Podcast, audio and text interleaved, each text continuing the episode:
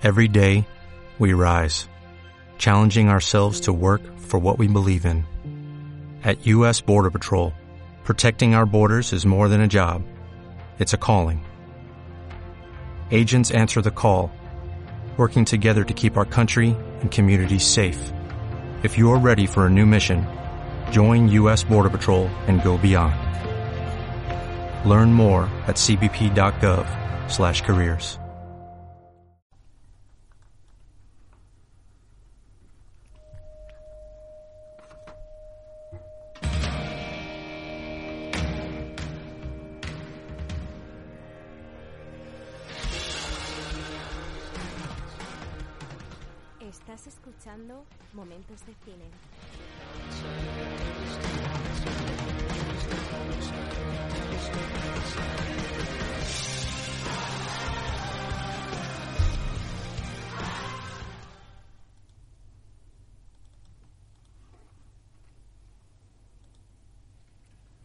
okay, Mom? What? Is there something on your mind? Is there something on your mind? It just seems like there might be something you want to say. Yeah. Like what? I mean, why would I want to say something so I could watch you sneer at me? Sneer at you? I don't ever sneer at you. Oh, sweetie, you don't have to. You get your point across. Okay, so fine, then say what you want to say then. Peter. I don't want to say anything. I've tried saying. Okay, so things. try again. Release yourself. oh, release you. You mean? Yeah, fine. Release me. Just say it. Just fucking say it. Don't you swear at me, you little shit! Don't you ever raise your voice at me! I am your mother! Do you understand? All I do is worry and slave and defend you, and all I get back is that fucking face on your face! So full of disdain and resentment and always so annoyed. Bueno, pues aquí estamos otra semana más en Momentos de Cine y en vez de venir a discutir y a gritarnos como en la escena inicial, aquí venimos a hablar de cine. En esta mesa están Lucia Toro, Buenas. Jaime Rodríguez, Ana Ordóñez Buenas. Y un servidor, Javier Atienza. Y damos paso a las noticias.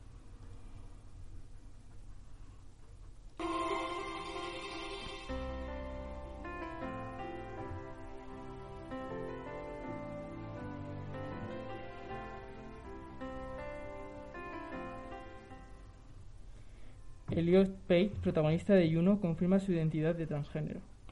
Así lo anunció el pasado martes 2 de diciembre.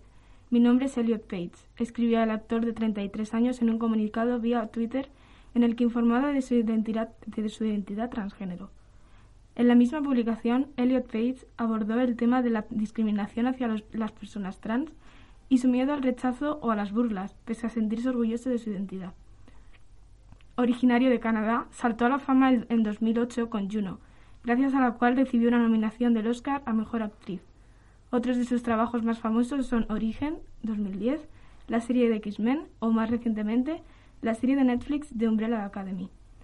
Su anuncio ha generado una inmensa ola de apoyo tanto en la comunidad LGTBQ como eh, de grandes plataformas como Netflix, que designan a Elliot como una inspiración para innumerables personas trans y no binarias. Nueva serie musical de Netflix dirigida por Manolo Caro. Recientemente Netflix ha anunciado que está llevando a cabo el rodaje de una nueva serie musical española. La producción está dirigida por Manolo Caro, creador de La Casa de las Flores y Alguien tiene que morir. Además, Netflix ya nos ha dejado caer quiénes son esos actores, actrices y personajes públicos que protagonizarán la serie. Entre ellos, los nombres confirmados son Sebastián Yatra, Mónica Maranillo, Nia Correira de Operación Triunfo, Rosy de Palma, Asier Sandía, Mariola Fuentes, Iciar Castro, Daniela Vegas y Mariana Treviño. La nueva serie lleva el título de Érase una vez, pero ya no, y la- Netflix la, define como un anticuento de hadas con, un con clásicos del pop español y latino que nos reafirmará la idea de que el amor no existe, en el amor no existe un feliz para siempre. La siguiente noticia es Peter Dinklage protagonizará el reboot de El Vengador Tóxico. Peter Dinklage, a quien recordamos como Tyrion en Juego de Tronos, interpretará al Vengador Tóxico, el reboot de la película de 1984 con el que con el paso del tiempo se ha convertido en un título de culto. La historia sigue a Melvin, un conserje que trabaja en un gimnasio donde aguanta las constantes burlas de un grupo de jóvenes.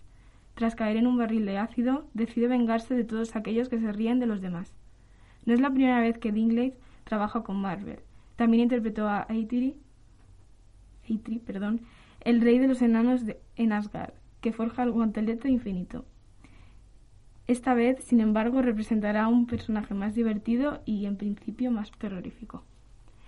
Y la última noticia, Friends deja Netflix el 31 de diciembre. ¿Quién no se acuerda de Rachel, Phoebe, Mónica, Ross, Chandler o Joey? Quienes han sido los protagonistas de la, los protagonistas de la posiblemente la sitcom más famosa de todos los tiempos.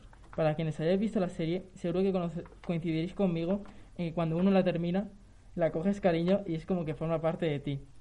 La serie está disponible en las plataformas de HBO, Amazon y Netflix, pero lamentablemente, según ha asegurado la prueba de Twitter Previously Series, la afición ha abandonado el catálogo de la plataforma a finales de año y se mantendrá en HBO y Amazon Prime.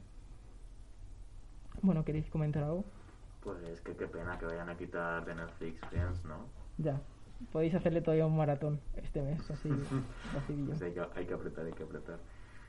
Y bueno, también... La del Vengador Tóxico, eh, me parece maravilloso que se vaya a hacer un reboot de, de esa película porque está, o sea, creo que Javi, tú no la has visto. No. Pues está en Filmin y está muy guay. O sea, es cutre, pero no llega a un nivel de cutre que no puedes aguantar. O sea, es, es, es de culto, está, está muy guay, de verdad. Y yo creo que con los efectos especiales de ahora, pues obviamente se va a ver una evolución y yo creo que puede atraer a más gente al género de la serie B. ¿Y algo más? ¿Qué os parece la musical, el musical este de Manolo Caro? Mm, No sé cuál es exactamente. ¿Cómo? ¿Has dicho el nombre? Eh, sí, se va a llamar Érase una vez, pero ya no. Ah, esa es una... A mí la verdad es que me da miedo, porque no he visto La Casa de las Flores, ¿vale? Solo he leído algunas críticas y eso. Por la primera temporada dicen que está bien y luego fue bajando. Pero he visto a alguien tiene que morir y me pareció de las peores que se han hecho del año, ¿eh? Uf. Y es que, sobre todo porque tenía muy buen... re- A mí me parece que tenía muy buen reparto porque estaba Cam- Carmen Maura, Carlos Cuevas, etcétera y, y no lo aprovecha nada bien. O sea, es que eh, la interpretación era como muy falsa, no, no me la llega a creer en ningún momento. Y me da miedo porque si es un director que flaquea en dirección de actores, pues que va, ¿cómo va a hacer un musical con cantantes que no saben actuar? Porque Sebastián Yatra no sabe actuar. Y ni a la de Operación Triunfo, pues, es verdad que a lo mejor es un perfil que la pega más los musicales, pero es que está delante de una cámara. Pero bueno, luego hay, un luego- que- luego hay actrices como Rosy de Palma y tal, Sí, eso es verdad. que a lo mejor... Pero si tampoco me las dirige bien. Es que me da miedo. Ay, bueno, pues... Y lo de anticuento de hadas, Ya, eso es un poco... Sí, a ver qué hacen. Ya cansa un poco eso, Sí. ese Sí. concepto. así que a ver qué hace. O sea, tengo interés porque creo que va a ser la primera serie musical española que se hace, pero a ver qué hace. Bueno, pues sin más dilación pasamos a los estrenos de la mano de Jaime y Ana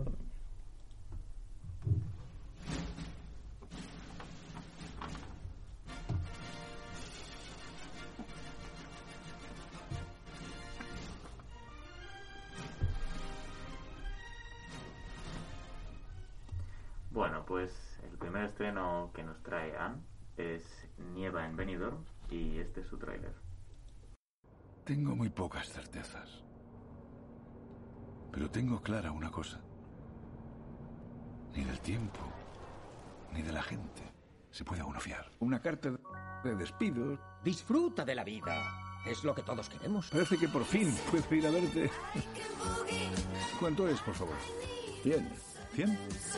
Te has pasado tres pueblos. Me gustaría denunciar la desaparición de mi hermano. ¿Por qué me has traído aquí? ¿Dónde está Daniel? Daniel Riordan. ¿Qué sabe usted de Daniel? ¿Crees que será tarde para tomar lecciones? Es la última película de Isabel Coixet, y trata sobre Peter Riordan, que es un hombre solitario, maniático y metódico, obsesionado por los fenómenos meteorológicos. Cuando le dan la jubilación anticipada en el Banco de Manchester, en el que ha trabajado toda su vida, decide visitar a su hermano Daniel, que vive en Benidorm. A su llegada a la ciudad descubre que su hermano ha desaparecido y que éste era propietario de un club de burlesque donde trabaja Alex, una misteriosa mujer que ejerce una poderosa fascinación sobre él. Peter y Alex intentan averiguar qué ha sido de Daniel, ayudados por una policía obsesionada por la presencia de Silvia Plath en los años 50 en Benidorm. El siguiente estreno de mano de Jaime es Wendy.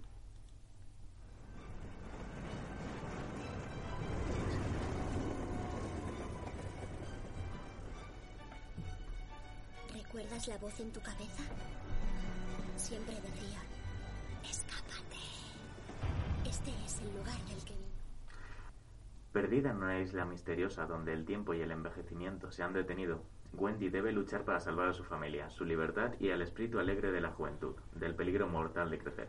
Vamos, otra adaptación del- a la pantalla grande de Peter Pan, que según las críticas deja bastante, bastante que desear, pero en fin. Bueno, el siguiente estreno viene de la mano de Anne y se trata de The Prom.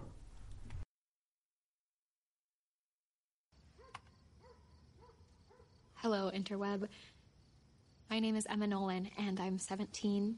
You might have heard about the prom in Indiana. I just want to go to prom like any other kid. All opposed. I know we all have stories to tell, and here's mine. Oh my gosh, check this out. It's all over Twitter. She wanted to take her girlfriend to the high school prom. Bueno, pues es un estreno de Netflix que es de parte de Ryan Murphy, en el que se atreve de nuevo con el formato de largometraje, en el que, bueno, es un musical que cuenta de nuevo con Meryl Streep como cabeza del reparto, acompañada por Nicole Kidman y James Corden en una adaptación de la obra homónima escrita por Matthew Sklar y estrenada en Broadway en 2018. Emma Nolan, interpretada por Joe Ellen Pellman, es una joven que causa un revuelo al querer asistir al baile de fin de curso con su novia, una decisión que choca con las costumbres tradicionales del pequeño pueblo de Indiana en el que vive.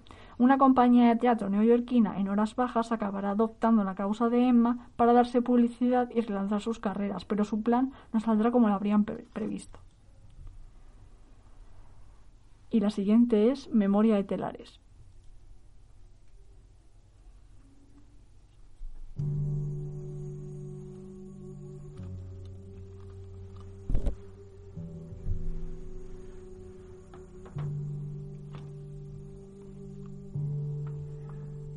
Recordo com se'm va encongir el cor el primer dia que vam arribar a Colònia.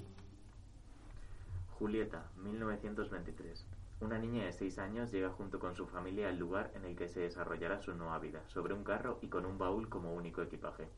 Los recuerdos de una infancia feliz, marcados por la industrialización, el alma de una niña que se convierte en mujer y la dureza de la guerra hasta la caída de la dictadura, acompañarán al espectador durante más de 60 años mostrándole todos los caminos que el destino le ofrece.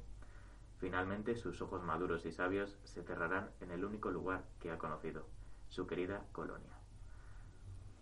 Vale, bueno, pues ¿qué os parecen los estrenos de esta semana? Yo la verdad es que tengo bastantes ganas de ver The Prom. No sé si alguien más... A mí es que el formato de Ryan Murphy ya me, me cansó hace tiempo. En plan, espero que sea algo diferente porque ya cansa mucho. Yo tengo miedo. Pero es que ya lo- solo por el reparto, bueno, es, y a mí que, los o sea, musicales... teniendo de reparto a Meryl Streep y a Nicole Kidman. Claro. Eso sí. hostia, pero también tiene a... A Jim... No, Jim James Corden. Eh, Sí. Bueno, pero yo qué sé, habrá que darle una oportunidad. Eso sí. Y luego la de la de Wendy, Dios mío. En fin, en fin. O sea, demasiado ya. Pero es de Netflix, eh, perdón, de Disney. Eh, no. No, yo creo que no. Es Menos mal. va. no, porque es más, es más darks, ¿no? Supuestamente es más dark, sí. Y en el tráiler tiene un poco de pinta que es más dark, pero no sé muy bien qué coño van a hacer, en verdad. Así que... Bueno, pues si queréis pasamos al quiz de la mano de Jaime.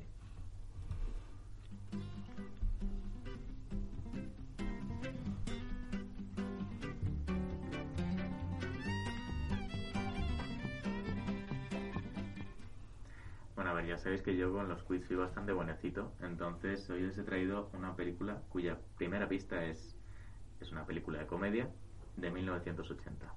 ¿Vale? Cero. Me quedo igual. A ver, Sí. me imagino que ahora cero, pero es que no lo quiero poner tampoco demasiado fácil porque es que vais a saber cuál es. Vale. Bueno, pues mientras pensamos, eh, vamos al Spetic, también de la mano de Jaime, Toma. que nos trae una película muy interesante.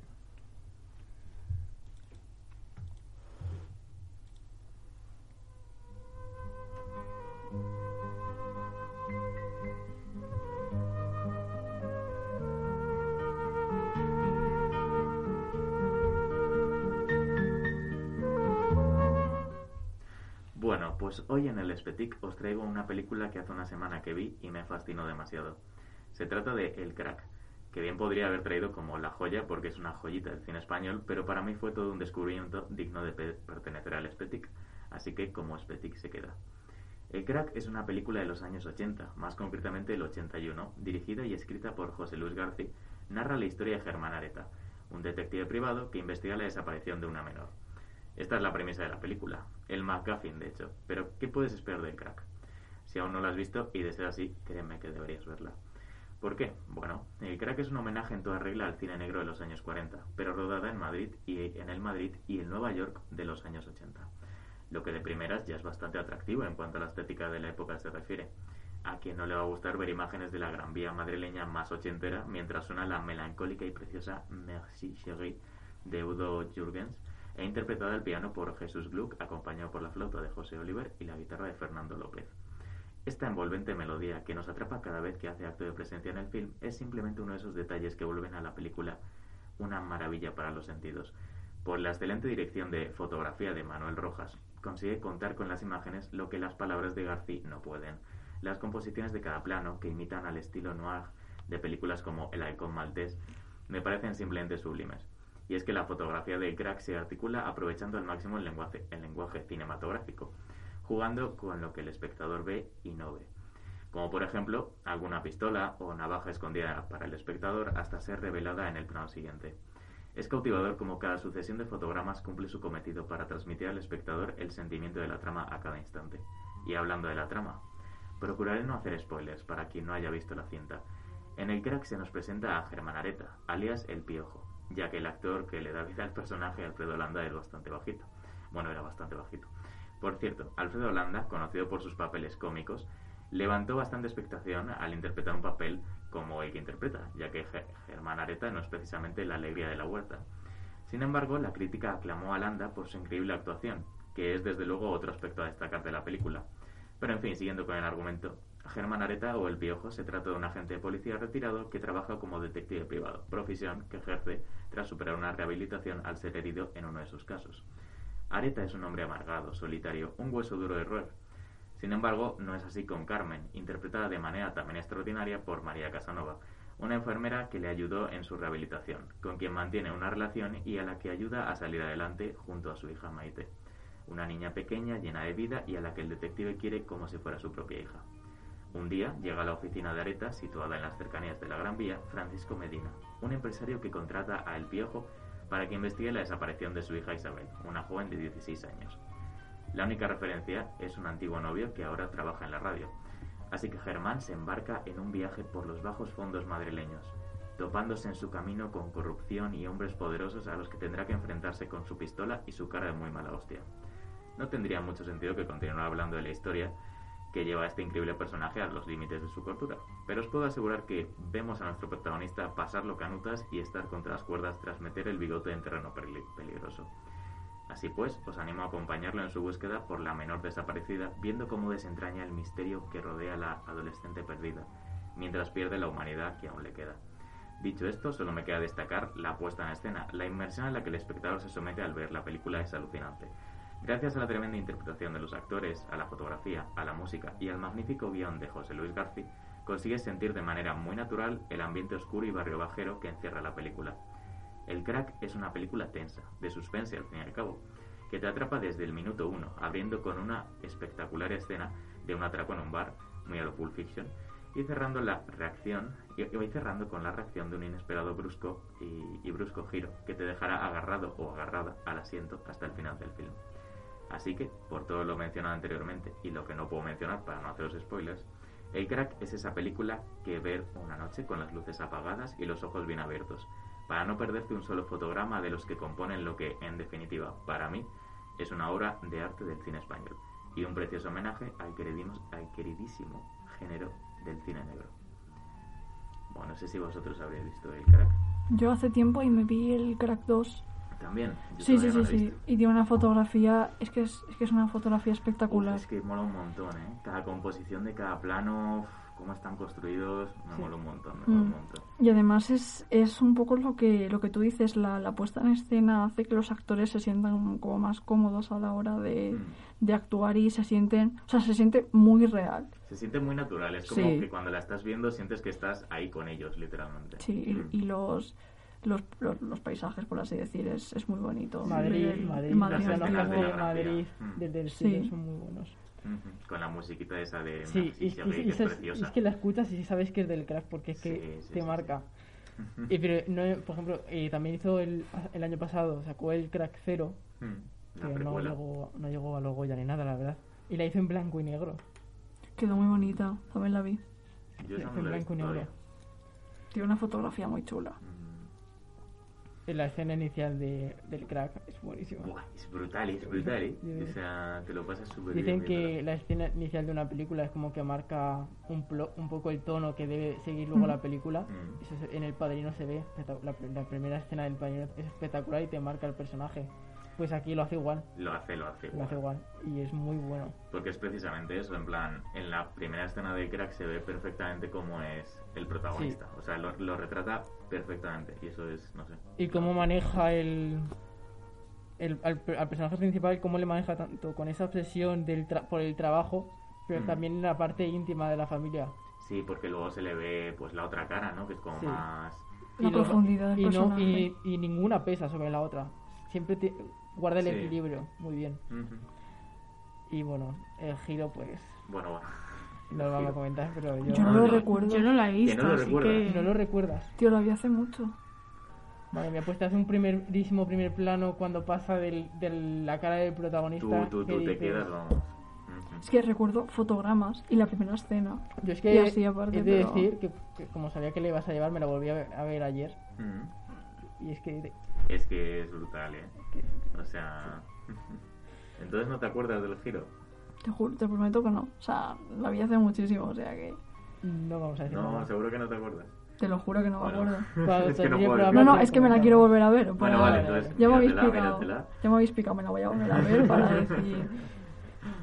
Pero el Crack Zero también merece mucho la pena. Sí, ¿eh? sí. Y Pues el tendré 2 que también. Pero no re- es que no recibió muy buenas críticas. A ver, también es que a mí lo que me pasa es que... ¿Cómo puedes hacer tantas de una... O sea, te has hecho una obra Ya. maestra muy buena. No me saques más de lo mismo. A ver, Ya. me resultó un poco lenta, pero sí que es verdad que la fotografía es que es, es que es exquisita y la ambientación y todo es súper precioso, tío. Sí. ¿Y cómo actúa el protagonista? Porque no recuerdo Sí, ahora es qué muy- actor es, pero no es Alfredo Landa. Y, es, eh, No, y luego también creo que no. en la película, la del crack, eh, como los personajes, hasta los secundarios, los ter- es que hasta, hasta, el, hasta el que...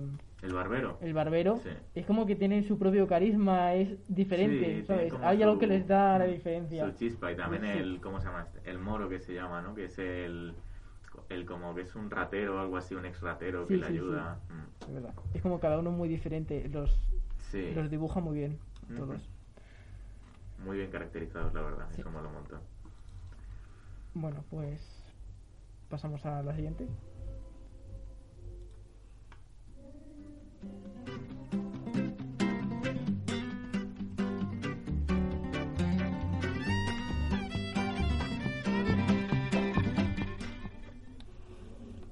Hostia, que es el quiz otra vez, madre mía, pero estoy a tope últimamente.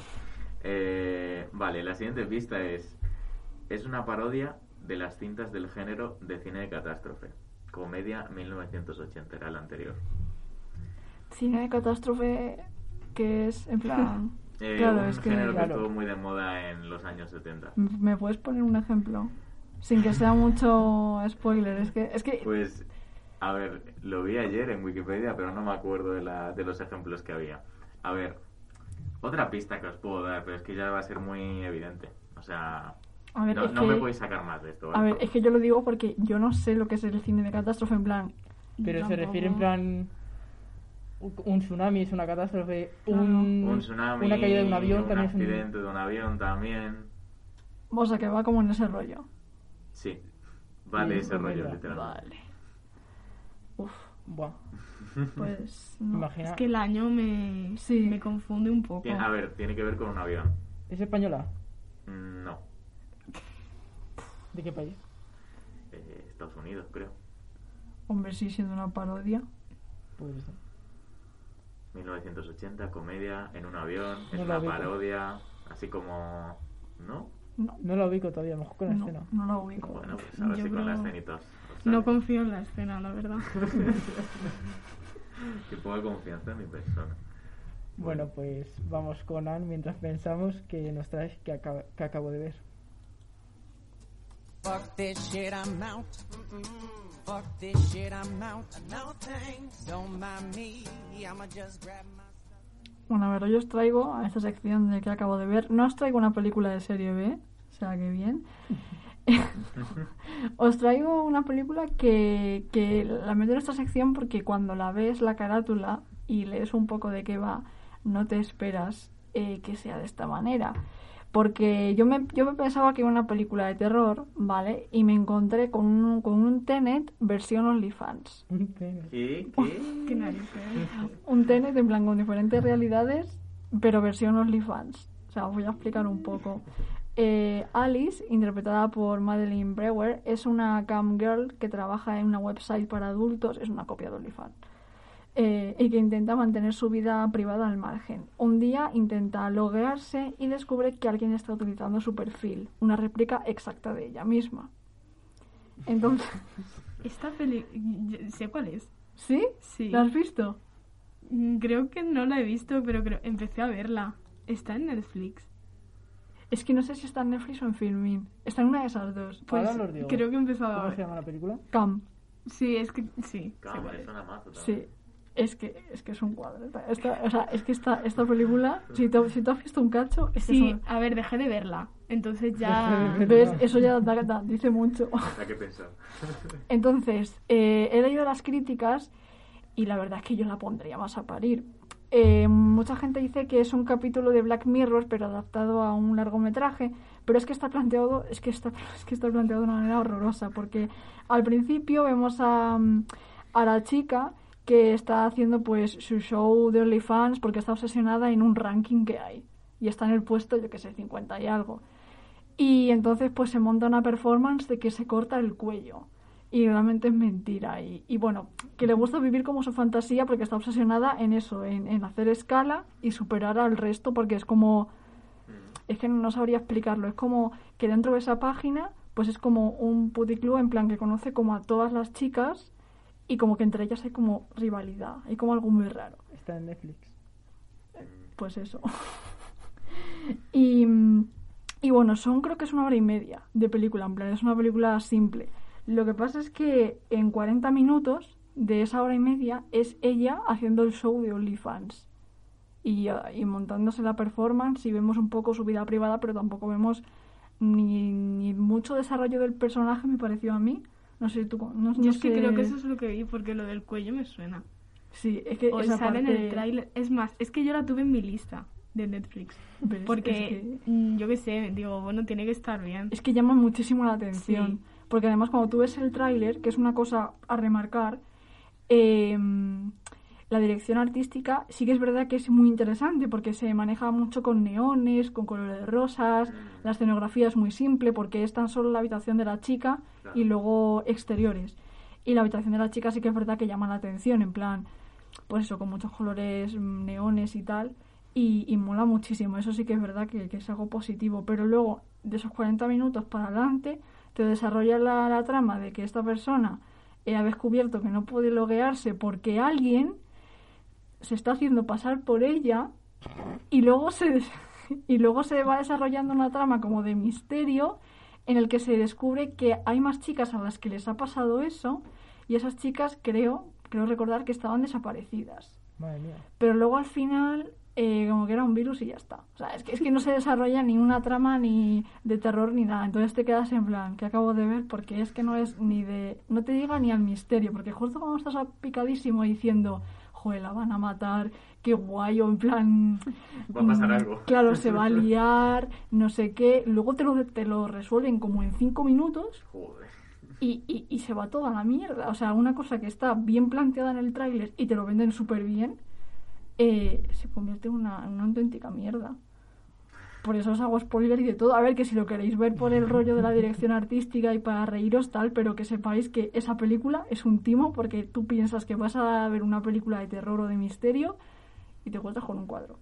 Pero bueno, Vale, vale. así que eso. Esa es mi sección. Cogemos la copla. Qué panorama, la verdad.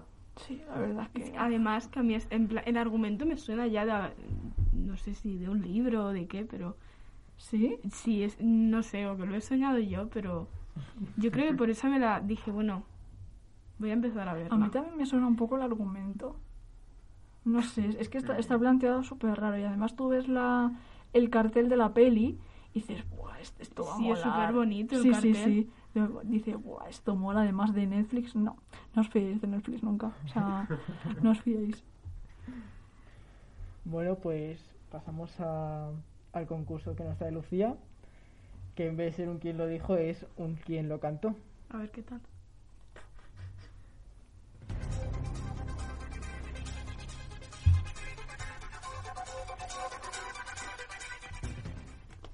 Bueno, como he dicho antes, soy bastante fan de los musicales, entonces mm, para cambiar un poco el concurso os he traído cachos de canciones de musicales. Yo creo que son, excepto dos, que son un poco rebuscados, creo que son- los ha visto todo el mundo. Entonces Verás, confío en verás, vosotros. verás. Vamos a ver. Bueno, vamos con el primero.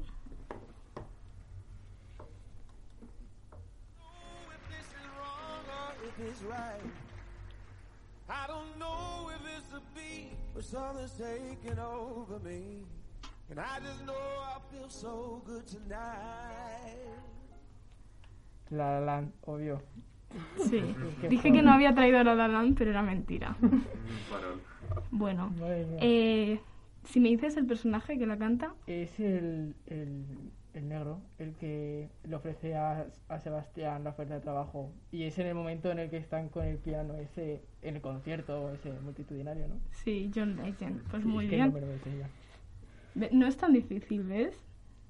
Bueno, es Bueno, para la primera. bueno, punto para Javi. Por cierto, he traído Kinder Bueno, que lo tengo ahí fuera. Uh, Vamos con la segunda. 17 cumplirás siendo así, ellos te seguirán. Te asediará algún ser genial que ofertas de amor te hará. Esto me suena, pero... es sonrisas y lágrimas. Sí. Mm, Qué bonita.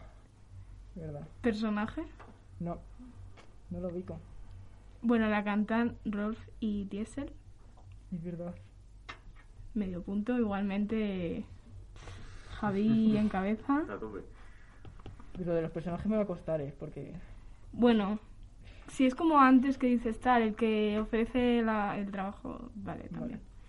Eh, vamos con la tercera.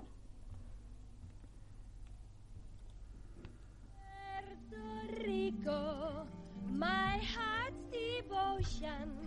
Let it sink back in the ocean. Always the hurricanes blowing. Always the population growing. Nada. West Side Story. Sí. Joder. Es que además me la he vuelto a ver este año porque como Spielberg estrenaba... Sí, va a hacer. Va el año que viene, creo. En Sí, es que 2021. al principio iban a estrenarla en diciembre de este año, pero como los Sí. estrenos aplazados, pues se pasa. Pero Pues- tampoco... es- ¿Quién, ¿Quién es? Anita. Es verdad, es verdad. Joder. Cuando están ahí diciendo ella y otra chica, no me acuerdo quién, que dicen, ah, Puerto Rico. Sí, es verdad, tal". es verdad. Y Madre luego esta dice, Puerto Rico, una mierda. Javi, estás a tope, ¿eh? No digo nada. Bueno, vamos con el cuarto.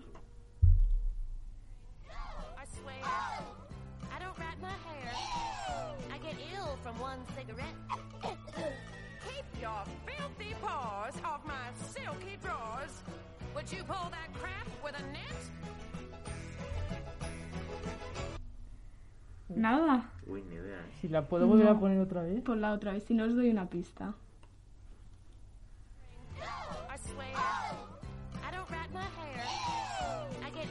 From one cigarette. Keep your filthy paws off my silky drawers. Would you pull that crap with a net?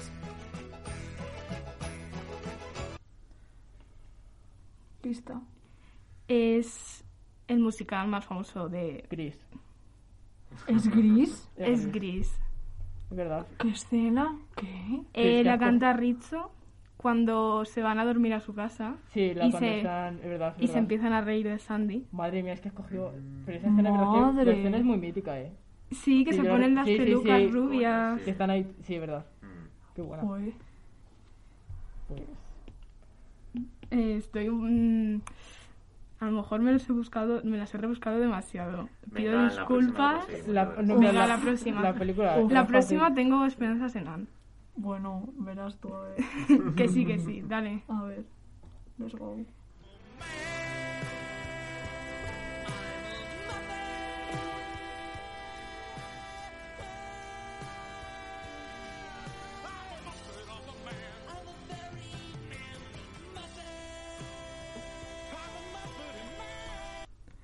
Ni idea. Nada. ¿Qué es esto? ¿Y qué es eso? Es los, map, los Muppets 2011. ¡Hala! Es verdad. Coño. No sé por qué, siento que a ti te gustan los Muppets. Coño, lo Te- puse, lo puse en mis stories Claro. hace tiempo. Joder, pero no, no, madre mía. Mm, Pues ¿No? Pues no, es que me has, me has pillado ahí, que va, que va. Es que además me lo veo a veces en, en español. Entonces las Ah. voces en inglés no las tengo pilladas. Es que eh, esta es del 2011, es la película del 2011 y no las canciones están en inglés. Joder, pues no. No estoy pendiente yo de esas voces, tío. Muy buena esta canción, por cierto. Los Muppets underrated. Literal. Sí. Bueno, vamos con la 6.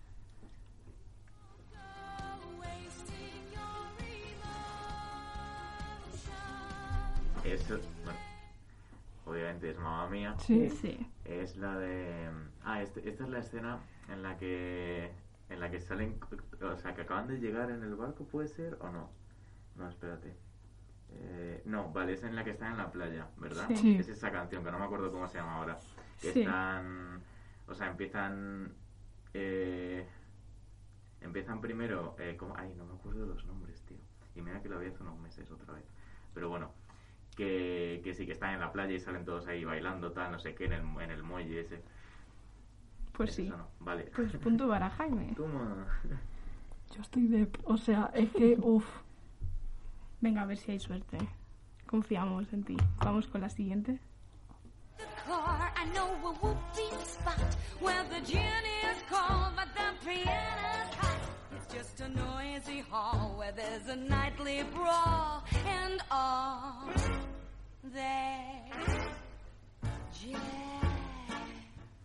Es Chicago. Sí. Qué buena. Qué buena. Personaje. Es que no me lo sé el nombre, tampoco. Bueno, es Belma, una de las dos hermanas. La que Catherine Zeta-Jones. Es que yo con los nombres ya me quedo mucho. O sea, ya es pedir demasiado eso. Sí, es pedir demasiado, pero bueno. Bueno, el concurso original es con los nombres. Sí, ¿quién lo Sí. dijo? Vamos con la octava.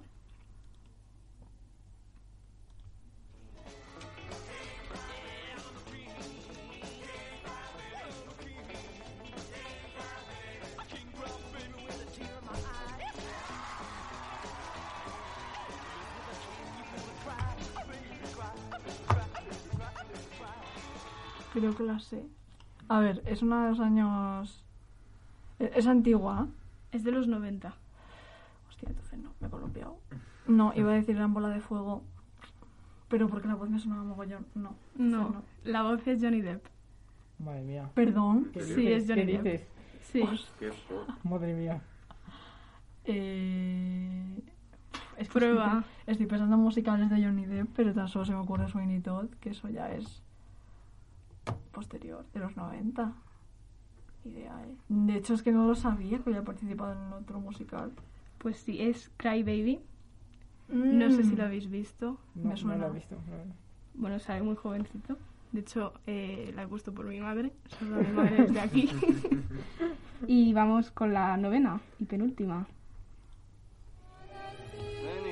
Hombre, sí, sí, sí. Get away underneath your flannel when it's just you and me and the English Channel in our cozy rich Es la de Sweeney Todd. Es la de Sweeney Sí. Todd que lo están cantando en... cuando se están casando, creo. ¿No? Sí, no, cuando se imagina. sí, la cuando, vida, cuando sí. se imagina la boda, que ya planean todo el rollo y es Elena Bohan Carter, vaya. Sí. Vale, vale. ¿Ves? Alguna. Cuando lo has dicho antes me he quedado así. Digo, bueno. Ah, pues mira, genial. Pues vamos con la última.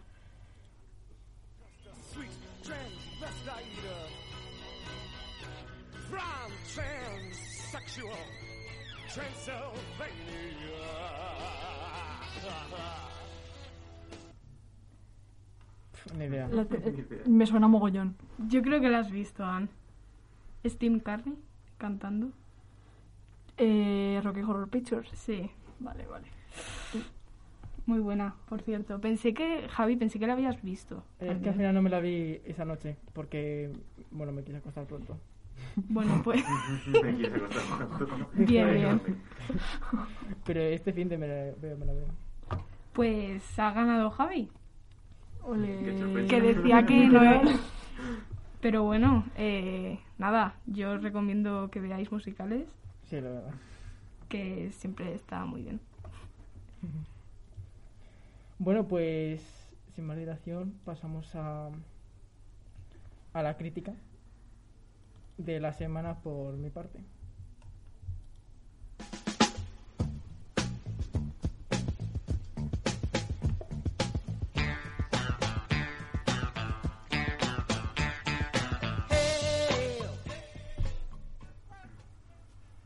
Bueno, pues yo os traigo la crítica de la ópera prima.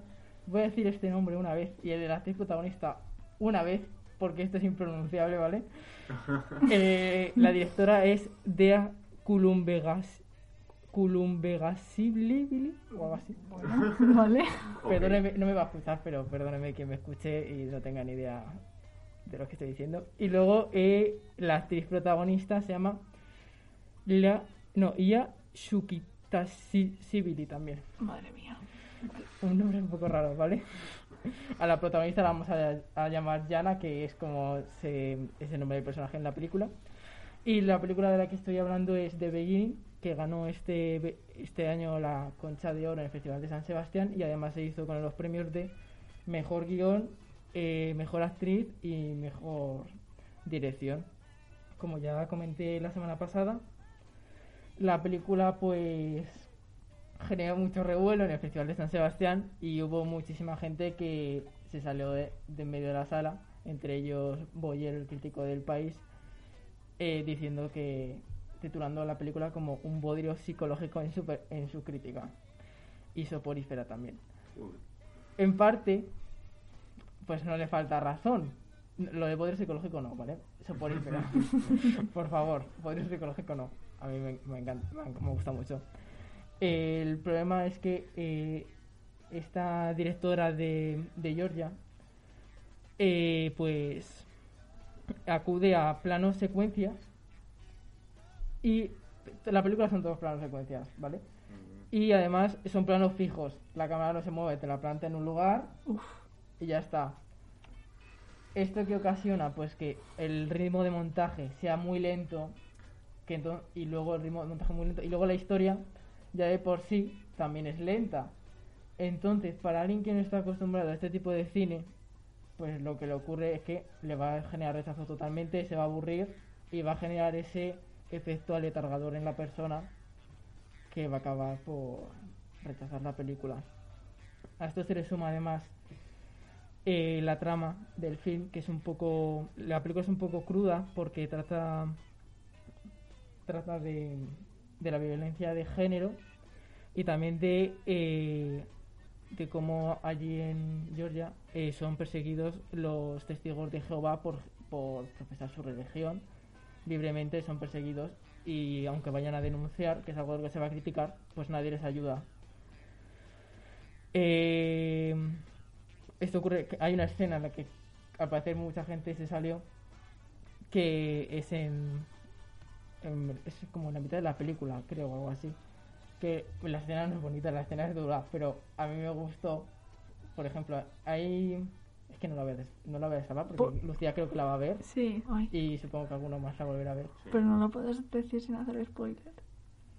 Es que ahora me quedo con las ganas Claro, de yo saber por qué, también. por qué la gente se salía de la peli.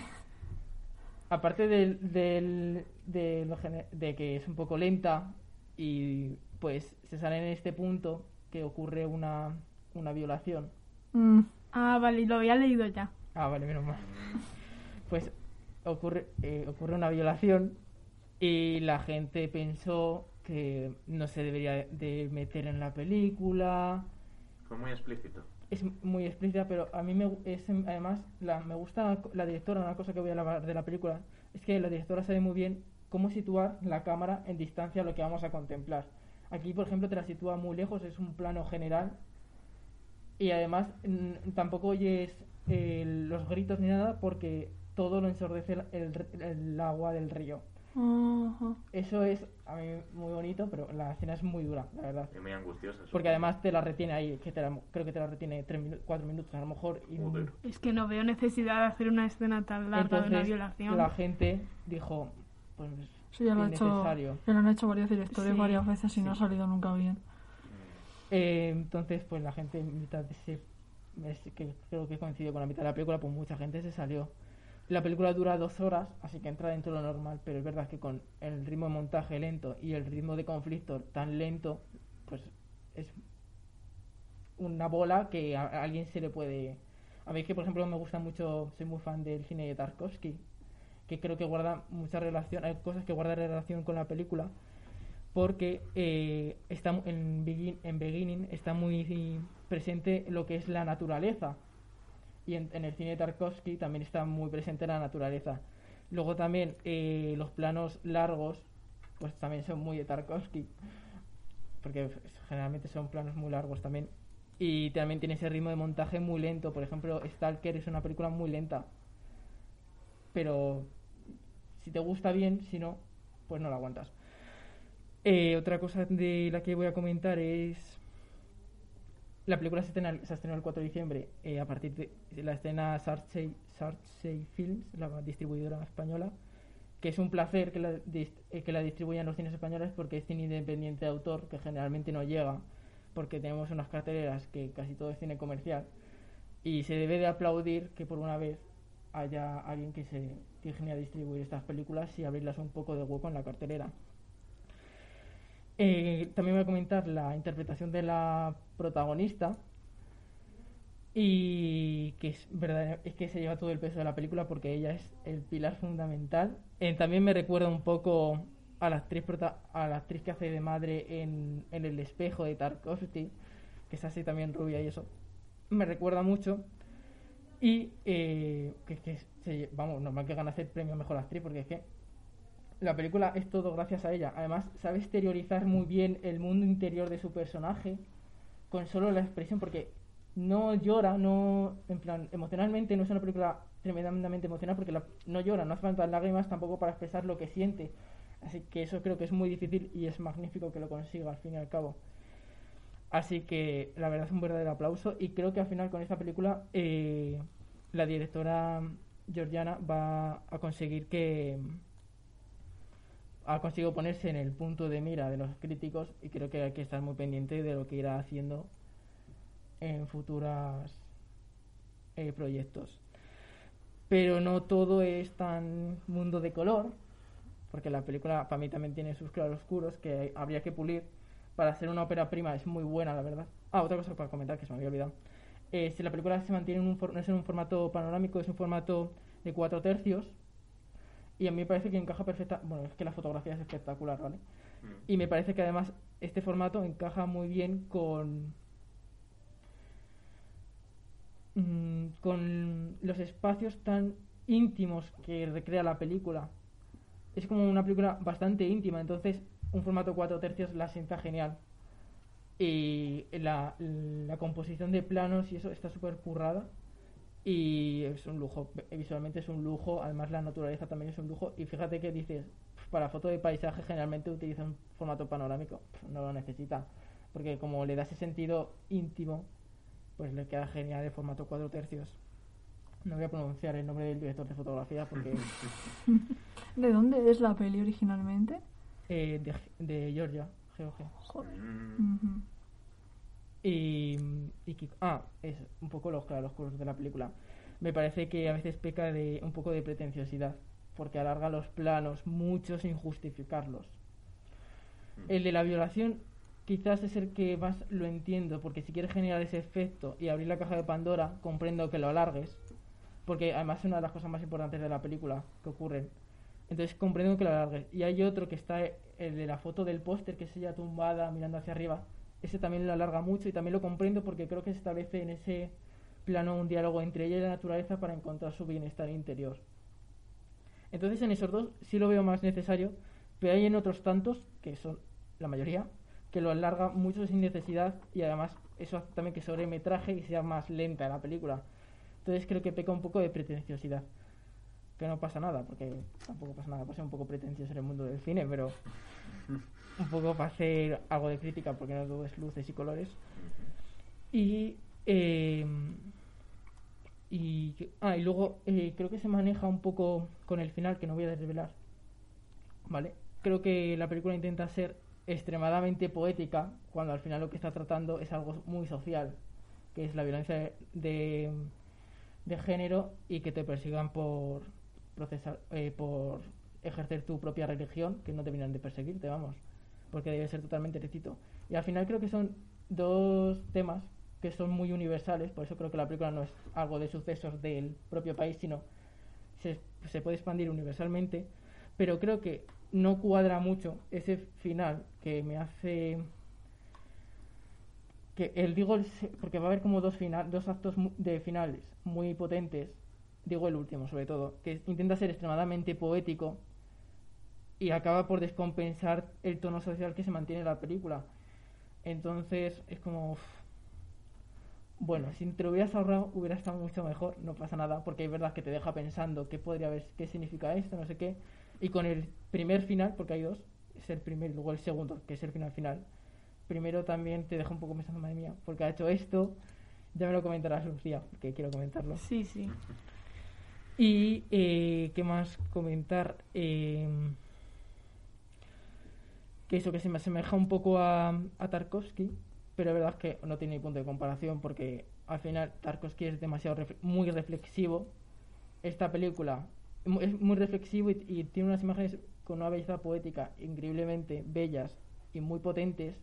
Y la naturaleza es como que también tiene ese es otro personaje más de las películas de Tarkovsky y tiene su propio significado aquí Beguini no lo tiene tanto aunque esté muy presente. Así que creo que se distancia aunque haya cosas que me parezca que se asemejan creo que se distancia mucho también de Tarkovsky. Así que tampoco se le puede comparar con él porque, vamos ni mucho menos porque es un maestro.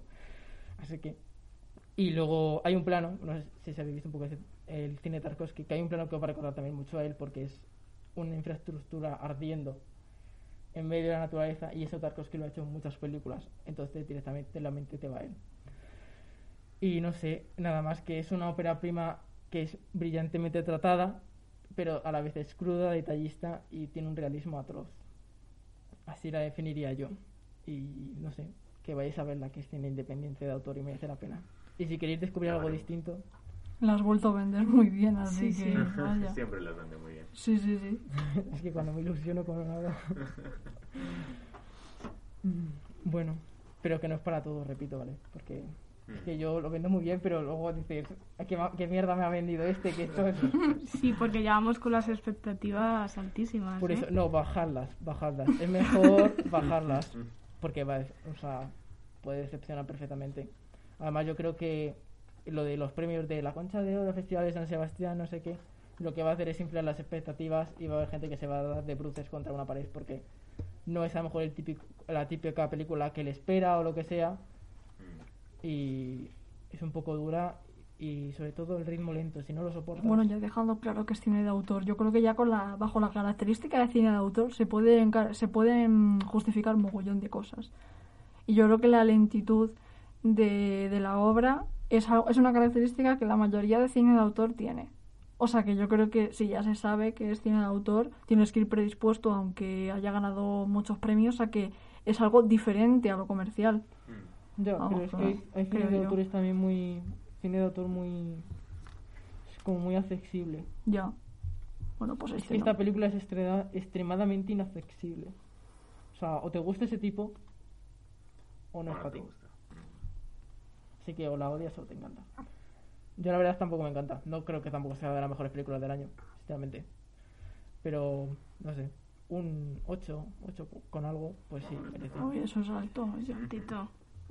Es que hay gente que la pone un 9 o un 10. Yo no llego para tanto, la verdad. Y bueno, pues pues pasamos al quiz, a ver si lo adivinamos, de la mano de, de Jaime.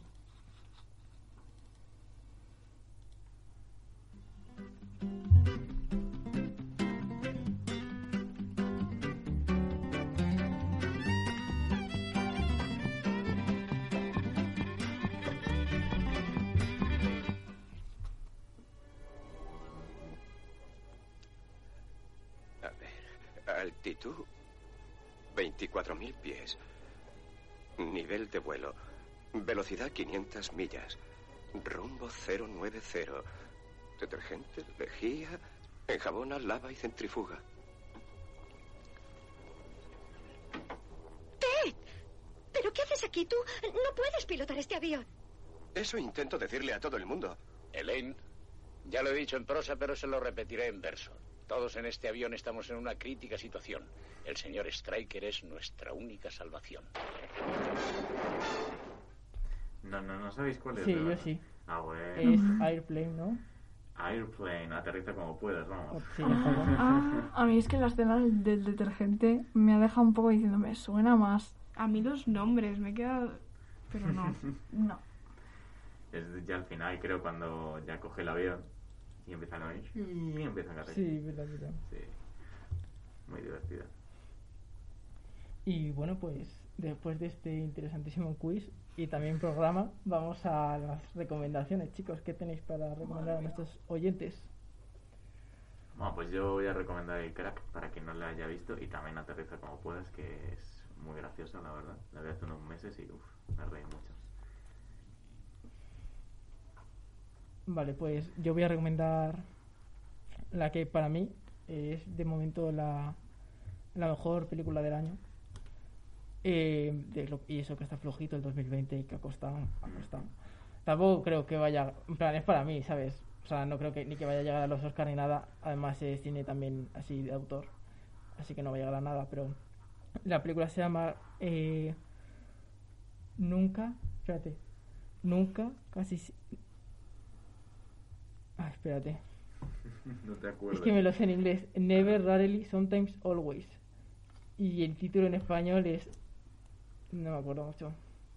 Búscalo. Bueno, digo. Yo voy a recomendar una que ha salido en, en, el, en el concurso, que es la de Sweeney Todd, que si no la habéis visto, me parece que es un musical muy guay para la gente que le gusta el rollo gótico, es muy medio spooky y tal, y la estética mola muchísimo, aunque es muy Tim Burton, pero que, o sea, es, es muy chula y además el musical es que es, que es, es- es maravilloso, además lo, lo mete muy bien de una manera que no agota al espectador que no está acostumbrado a los musicales. Vale, pues la película en español se llama Nunca, casi nunca, a veces, siempre. Que el título, el título ya es raro, ¿vale? y la directora es Elisa Hitman, que dirijo, dirige, hay una película que está en, ah, creo que está en Netflix, creo, o estaba, ya no sé, yo me pierdo, que se llama Beach Rats, no sé si la habéis visto. Bueno, pues es una, es una directora, también tiene otra, pero ya no me acuerdo del título. Eh, también otra- es una directora que como que trata un poco siempre con adolescentes y además eh, los protagonistas son eh, actores nobles. Es su primera película. En esta película la protagonista que es eh, Sidney Flanagan Eh, también es su, pri- es su primera película. Y también la de su compañera, Talia Ryder, también era la, primer- la primera o segunda, a lo mejor, de ella. Y a mí la película me encantó. De- eh, pero es que la vi y dije, es que es increíble. También va un poco de... sobre- va a tratar el tema del aborto, sobre todo, pero lo trata muy, muy bien. O sea, no es a lo que estamos acostumbrados. Eh, lo trata, lo piensa muy bien, sabe lo que está haciendo todo el rato. Y a mí lo que más me gusta también de ella es eh, que, mm, sobre todo de la actriz, porque es que es una actriz novel. O sea, yo, yo la nominaría al Oscar, pero no va a llegar porque la película es, aparte de que ha recibido muy buenas críticas, creo que tiene un 9,3 o algo así, un 9 con, por la crítica especializada de, de allí. El, al ser cine así de autor no va, no sé yo si va a llegar, además. Pero eh, la actriz que para ser su primera película lo hace extremadamente bien. O sea, la película se ahorra, se ahorra lloros y demás. Es algo que me gustó mucho. Y, eh, pero aún así, la, la actriz Sidney Flanagan transmite todo con su expresión. Es que la estás viendo y sabes qué está pensando en cada momento y es increíble. Y además hay un momento que es el que da el nombre al título de la película que es extremadamente duro. Y está ella, la actriz está a punto de llorar, no llora, pero está a punto de llorar, pero es que tú ya estás diciendo, joder, es que es un poco, es el duro y es el momento más potente de la película hablando dramáticamente y es, a mí me parece extremadamente buena, además me parece, dura 101 minutos, que no, no llega a las dos horas, así que se hace, se hace fácil y además un- no es una película muy enrevesada, tampoco es muy simple, muy conflicto, pues lo solucionamos. Otro conflicto, pues lo solucionamos. Y se establece un diálogo muy íntimo en la película. Y a mí me gustó, se estrenó en septiembre y sin duda es de mis favoritas del año. Mm. Incluso para mí mejor que Mank, yo lo siento. y eso que Mank me gustó, pero me gustó más esta. Y no sé, Lucía. Bueno, pues mm, como hemos estado hablando de Elliot Page y que ahora está todo el mundo hablando de él, pues voy a recomendar Juno, si no lo habéis visto, que mm, es de mis No, películas favoritas. ¿De qué va? Es de una chica que se queda embarazada y una chica adolescente. Mira como, como la de Por eso. Y bueno, pero esta sí, sí tiene al bebé. Es, es- no sé, es muy divertida. Luego también A ver, yo yo, me- yo aquí no he desvelado si lo tiene o no, no voy a decirlo. Ah, bueno, también. Claro. Ay, Como has dicho aborto, yo ya... Claro, porque el tema el tema del aborto, si se aborta o no. Bueno, pues Juno, que Vale. además eh, nominaron a Elliot a Mejor Actriz. Voy a, voy a comentar otra cosa de la de nunca, casi nunca a veces siempre, que es que me acabo de acordar. Es que la escena inicial es ella cantando. Eh... Ay, debería haber descargado la música para ponerla. Es que no sabía que la iba a recomendar. El próximo día os la traigo. Eh, cantando una canción. Y son como actuaciones finales de fin de curso. Y son todas como un poco me. Pero llega ella y dices, hostia, qué buena actuación. Y no sé, que de verdad que la veáis porque merece mucho la pena. Y no sé, ya hemos terminado el programa de hoy. Eh, nos podéis seguir en Instagram en Momentos de Cine UCM, en Facebook Momentos de Cine y en Twitter Momentos de Cine. Además nos podéis escuchar en Spotify e iVoox. Y ahora os voy a dejar con una canción que se llama Pecabú, que es del grupo Monos de Feria, del que pertenece nuestra compañera Anne, que han estrenado single hoy. Y la podéis la tenéis disponible en todas las plataformas, así que a escucharla, escucharla. Streamearla y seguidnos en las redes, por favor. Exactamente. Gracias.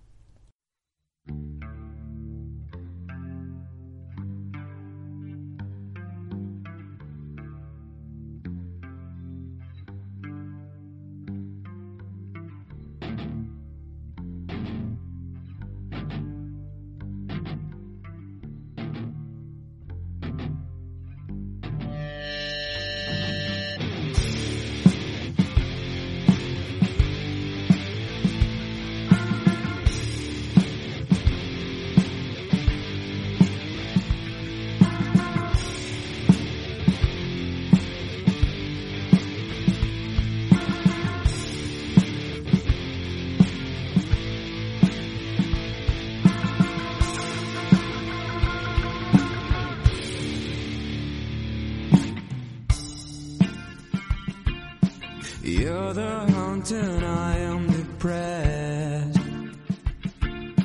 If I run, you're coming close to me. Always watching him got a knife. Inside your throat, you're hiding something mine. From when I was just a boy. I could only see calling flames. Because I was see your intentions. Your wife must know that you're the monster inside your head. Cause when you came into my room with your typical perfume, you took my youth away, never came back. And now this bitch is ready to say that you, you're not fuck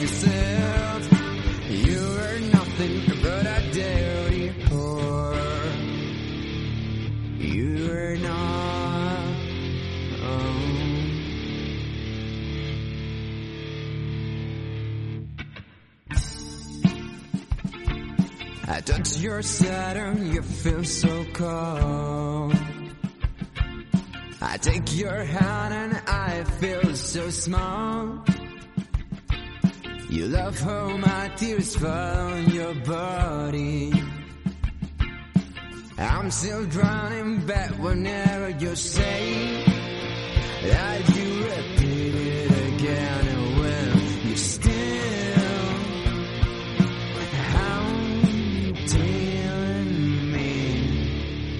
Cause when you came into my room with your typical